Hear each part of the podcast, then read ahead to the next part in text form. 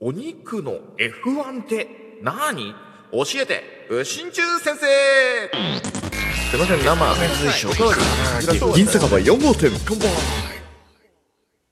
は。い、前回に引き続き、お肉のスペシャリスト、元牧場経営もされていたうしんちゅう先生にお肉の話を聞きたいと思っております。引き続きよろしくお願いいたします、先生。よろしくお願いします。新中です。はい、もうね、前半もめちゃくちゃ面白かったんですけれども、今度ね、ちょっと食べる方に行かないと、あの、お酒飲みとしてね、消費者としてちょっと話題がね、あの、こう、締まらないかなと思ったんで、ちょっとお肉の、になった後の話をちょっとお伺いしたいんですけども、今ちょっと僕、はいさっきね、この、あの、打ち合わせをちょっとしてた時に出てきた言葉で、お肉の F1 っていう言葉があって、あんま聞いたことないなって思ったんですよ。でちょっはいとそこら辺、ちょっと教えていただきたいなって思ってるんですけども、えっとですね、あとさっき僕乳肉複合って言ったじゃないですか。乳肉複合の僕はいはいはいはいはいはいあの牛というのはすべて人工授精の世界でできてるんですよ。はい、はい、人工授精。ですから、えっと、いわゆる私もその北海道で免許を持って取ってるんですけども、はい、あの乳牛にホルスタインのお父さんの精子を入れると乳牛、ホルスタインが生まれてくるんです。ホルスタインとホルスタインで乳牛が生まれるってことですね。はいそその子は、えっと、女の子だったら、えっと、お乳を絞りますし、はいはいはいはい。男の子であればお肉になります。ホルスタインのなるほど。はいはいはい。ホルスタインで、えっと、うち和牛も飼っていたんですけども、はい和牛のお母さんに和牛のお父さんの種を入れた場合、これは和牛が生まれてくるんです。はいはい。まあ100%和牛の子ってことですよね。これは男の子でも女の子でもこれはお肉になりますね。はいはいはいはい。ただ、私が今、あの、牛肉複合ですよっていうのは、私は乳牛のお母さん、ホルスタインにはい和牛のお父さんの種を入れる。ほうほうほうほうほうほう。そうすると、ハーフが生まれてくるんですよ。ハーフというか、ホルスタインと和牛のハーフっていうことですね。はい、高雑種と言われているものが生まれて高雑種。これが、えっ、と、多分皆さんが一番食べてるお肉だと思います。いわゆるあのスーパーで買ってくる国産牛そうですね。それがですね。F1 って書いてあったりとか、高雑種って書いてあるのが、一番お値打ちであって美味しいものっていうのが、それが、えっ、と、その高雑種 F1 って言いますね。これが F1 ということなんですね。あのはい。で、はい。そうですね。もう、あの、和牛って書いてて、なかなかスーパー行っても手が出せないやつうん。これが本当に、あの、お父さんもお母さんも和牛ってやつですね。まあお高いやつですよね。ご褒美で食べるやつですね。。はい。で、あとは、えっ、と、まあ、いわゆるランチのお肉とか、それから牛丼屋さんで売られたりとかしてるやつというのが、俗に言う、えっ、と、えっ、と、さっき言ったホルスタインの、えっ、と、男の子ほか、うはい。もしくは、うんえっ、と、もう、絞れなくなったおばあさんのお乳肉ほうほうほうほうほうほうかほう。、もしくは、えっ、と、まあ、別ランクで、えっ、と、まあ、輸入肉っていう形になります。で、こう大きく分けると、高級な和牛と、それから皆さんが一番よく食べる高雑種って F1 ってやつと、それからお値打ちな、えっ、と、いわゆる、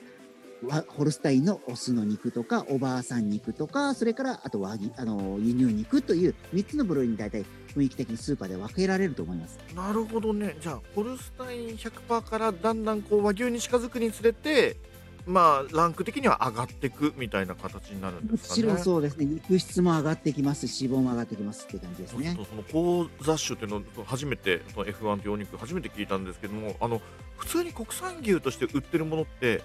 その和牛の血筋が半分入ってるってことになります？そういうことなんです。しかも素晴らしいあの遺伝子が入ってますから、あのすごく遺伝的にこう分けられているんで、はいはいはいはいあのすっごい高い種、あのあの精子を入れると、はい。やっぱり生まれた子牛もむちゃむちゃ高くで売れますし、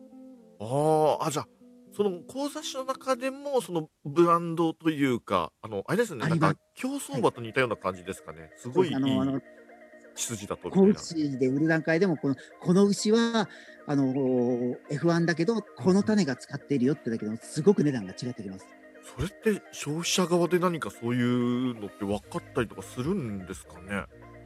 えーっと、そこまで詳しくは分からないとは思いますけど、でもこれどうしてもあの、矢先言ったトレーサビリティとか調べればある程度は分かると思います。なるほどね。あ、そっかそっかそっか。さっきのトレーサビリティでそのネットで調べると、あ、じゃあこの高雑種っていうのはどこの牧場でどういう父親母親で、あ、そうかそこでわかるんだ。父親が和牛で。ねわあの例えば母が和牛あのホルスタインであればもう間違いなくあれですよね。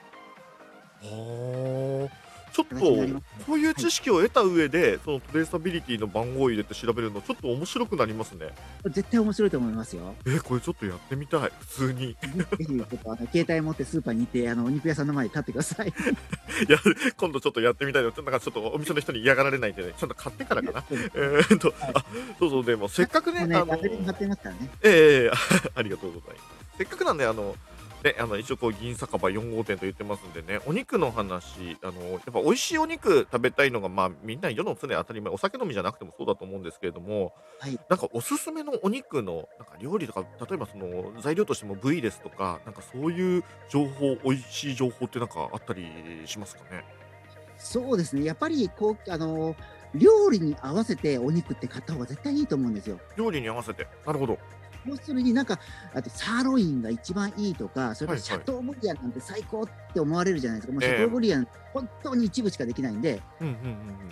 でもこれっていうのは実はステーキにするからこそ美味しいんですよね。はいはいはい。まあ、ステーキ屋でもね、めっちゃこう高いランクにありますもんね、シャトーブリアン。そうですね。ううんん、ですねですから、あのーサーロインとかもそうなんですけど、実を言うと、それ、ステーキとして、あのーそんだけ霜降りもあって、分厚くてっていう形で、えっと、売売られているので、お美味しいっていう状態でこれをですね、他の料理に使ってしまう、わ例えば和牛、あの、和食に使ってしまっても、そんなに美味しくなかったりすることがあシャるんですよ。トーブリアンのすき焼きとかしゃぶしゃぶとか言ってもいまいちなんですかね。確かまあ聞かないですね。そう。ん。ですから、こうやって、やっぱり用途用途に合わせて、そこで食べた方のが絶対いいと思うんですよ。まあ確かに。そうですね。でうん、その中で僕がおすすめなのは、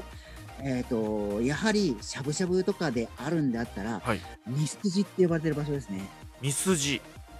はい、ミスジって呼ばれて、もう首元よりちょっと下ぐらいなんですけども、はいはいはいこれはですね、1頭にですかね、2キロぐらいしか取れないって、本当に少ないやつなんですよ。はいはいはいはいこれはですね、すき焼きにしてもしゃぶしゃぶにしてもね、何にしても美味しいかなって思ってます。和食にやっぱ合うところですかねああ、ってお酒のつまみとかでおすね。酒のつまみ合いますねきました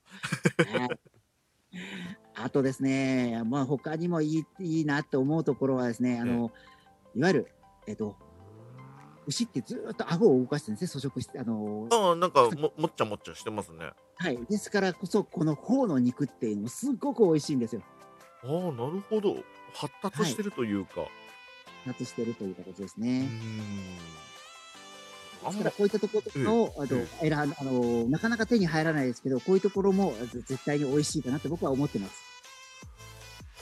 なるほど。まあ、でもあんまりそうやって確かに売ってるところって見ないです。ミスジとかってどうやって手に入れればいいんですかね？あの、お肉屋さんにてミスジ、あの、置いてありますとか言う時もありますから、その時にぜぜひ見つけて取ってもらえたらなと思います。普通のその、ま、町のお肉屋さんとか結構ちゃんとこう、さばいてるところですかね？そうですね。こういうところがあったらそこがいいかなと思いますね。確かに。基本僕、あの、スーパーでパックのやつを買ってきてしまうので、そういうところだと、まあ、部位ってね、なかなかもう、バラとかね、もうなんかこの、こ、細切れみたいな、なんかこう、安いやつを選んでついつい買ってしまうんですけれども。でも、あれですよね、牛丼丼とかも、まあ、ものによりますけれども、なんか、こう、がっつり煮込んで、ちょっと硬くなったやつ、歯ごたえあるやつをこう牛丼で食べるのと、なんか、和牛のすごい美味しいところそういうのに使っちゃうとなんかあもったいないとかってなっちゃったりする気持ちも僕もたまにあるんですけれどもですごくね、霜降りのね、バーッと乗ってる肉をずーっと食べ続けると胸焼けするんですよ、やっぱり。まあねおっさんには辛いやつですよ高級のお肉っていうのは、ほんの少量で一発目で食べて、徐々に徐々に肉質をもっともっと赤身に多くしてって食べていった方が、絶対お肉って美味しく食べれるんですよね。確かにあやっぱね美味しいお肉ってやっぱ赤身が美味しいなっていうのはありますからねあの霜降りばっかり食べて絶対胸焼けしてしまうんで、その部分はこううまく選びながら食べていただくと絶対美味しい食べ方ができると思います。もうねあの高級な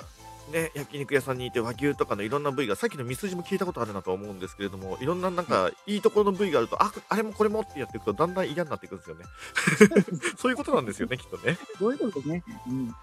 まあ、あの、わかりやすく言うと、海鮮丼でウニ丼って言って、ウニがドカーッと乗ってると、それに対して、あーちょっと胸焼けするなっていうような感じですね。ウニは少しだから美味しいって感じじゃないですかね。なるほどね。僕は貧乏なんで、そのいっぱいのウニを食べたことがないんでわかんないけれども、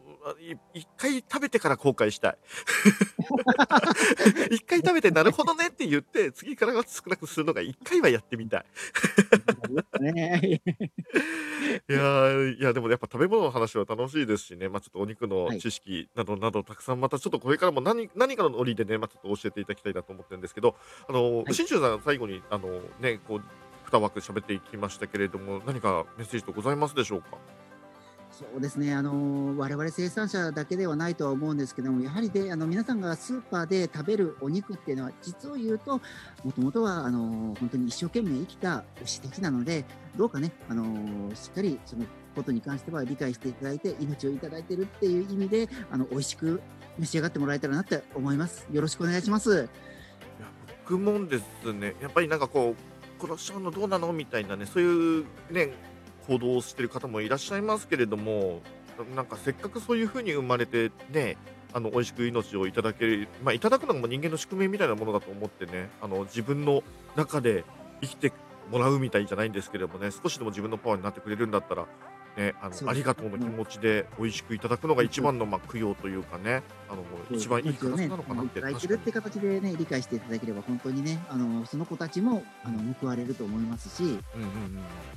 我々は屠殺場所を行ったことがないんで、もはい。う本当にこう見送りだけなんで、うんうんうんうんうん。ね、思いがありますけど、もう見送る時に美味しくもらってもらえたらなって思ってます、いつも。なるほどです。ありがとうございます。というわけで、皆さん、あの、ね、2回にわたって牛のお肉の話、ね、聞きましたけれども、最終的にはとにかく美味しくお肉をいただくことが全てにおいて丸く収まるということが今よく分かっていただけたのではないでしょうか。どす。どんなまとめですかね、これ。といいうわけで。えーね、えー2回にわたって新中先生どうもありがとうございました。ありがとうございました。はい。というわけで皆さんもぜひこれから美味しいお肉たくさん食べましょうということで銀の城でした。